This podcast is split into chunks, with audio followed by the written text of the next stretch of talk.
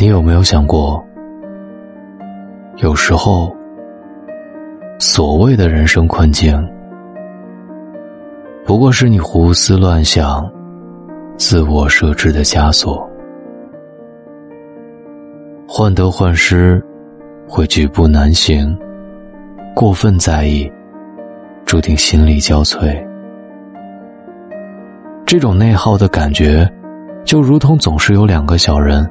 在你的内心里打架，每天什么也没做，却感觉身心俱疲。轻装上阵，从拒绝这三种内耗开始。第一，精神内耗。有这样一个深刻的故事：装在套子里的人的主人公别里科夫，总认为。生活会出现乱子，所以，他出门的时候，即便是晴朗的天气，也会带上雨具，穿好鞋套和暖大衣。他常活在自己的臆想的担忧当中，最后，也在忧虑中逝去。适量的焦虑可以作为前进的动力，但频繁的焦虑，只会让自己陷入痛苦的深渊。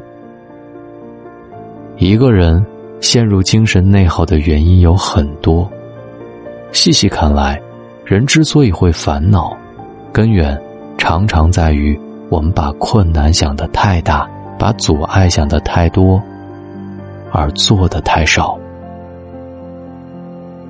烦恼如果只是被我们拿来反复自我咀嚼，而不用行动去化解，那么它必定会像雪球一样。越滚越大，最后压得我们喘不过气来。学会接纳自己，停止对困难的恐惧，放下心中的执念。别为没有发生的事和自己的臆想反复挣扎，行动起来，就能战胜一切内耗。第二，社交内耗。生命的美妙之处，莫过于人与人之间的交往。可有时，也恰恰是因为这些来往，让烦恼如幽草一样，从我们的心田上滋生出来。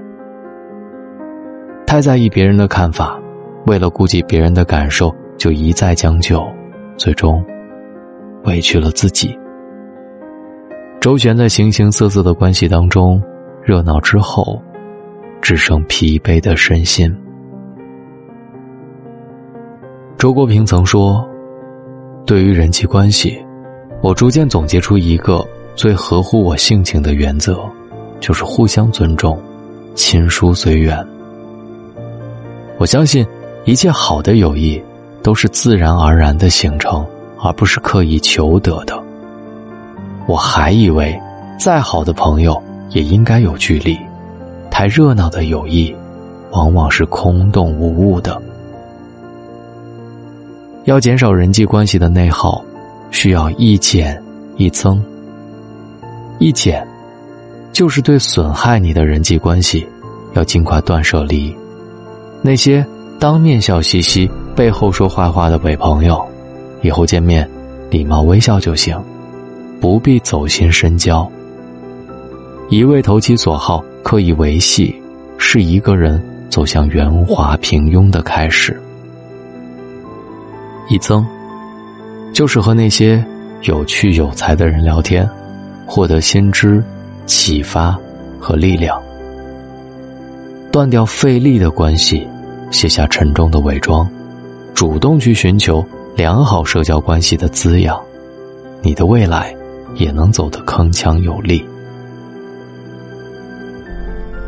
第三，家庭内耗。古语云：“不义妇多扰，家和贫也足。”富裕之家，若是纷争不断，也会日渐走向衰败；贫穷的家庭，若一片祥和，也能养出上等的风水。一家人在一起，好事坏事都会遇到，若动辄抱怨。挑剔、发脾气，在颓丧的家庭氛围里浸泡久了，自然就会出问题。家庭内耗往往比贫穷更可怕，彼此支持体谅，家业才能兴旺发达。被称为第一完人的曾国藩，连考七次才中了秀才，而曾国藩的父亲从未斥责他半句。曾国藩进京考试，不仅落了榜，随身带的钱也都花光了。饶是如此，曾国藩还找了父亲的朋友借了一百两银子，买了一套二十四史。一百两银子在当时可是一笔不小的数目。曾父却说：“你用心读这些书，我替你还债。”正是有了父亲无条件的支持，曾国藩才能心无旁骛的发愤图强。遇事不指责，家和万事兴，凡事一起扛，生活才能蒸蒸日上。停止内耗自己。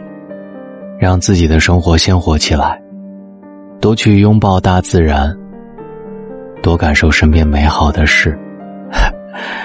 你好，我是大龙，总是想在睡前给你讲一些人生的道理。当然，如果你听完，记得滑到页面最下方帮我点一个再看，好吗？谢谢你，感谢你在千千万万的主播里。选择在今晚听到我，希望当你听到我的时候，总能感受到向上的力量。谢谢大家。喜马拉雅搜索“大龙枕边说”或者“大龙的睡前悄悄话”，听完帮我点赞，谢谢你，晚安。风雨过后不一定有美好的天空，不是天晴就会有彩虹，所以你。一脸无辜，不代表你懵懂。不是所有感情都会有始有终，孤独尽头不一定惶恐。可生命总免不了最初的一阵痛。但愿你的眼睛。只看得到笑容，但愿你流下每滴泪都让人感动，但愿你以后每一个梦不会一场空。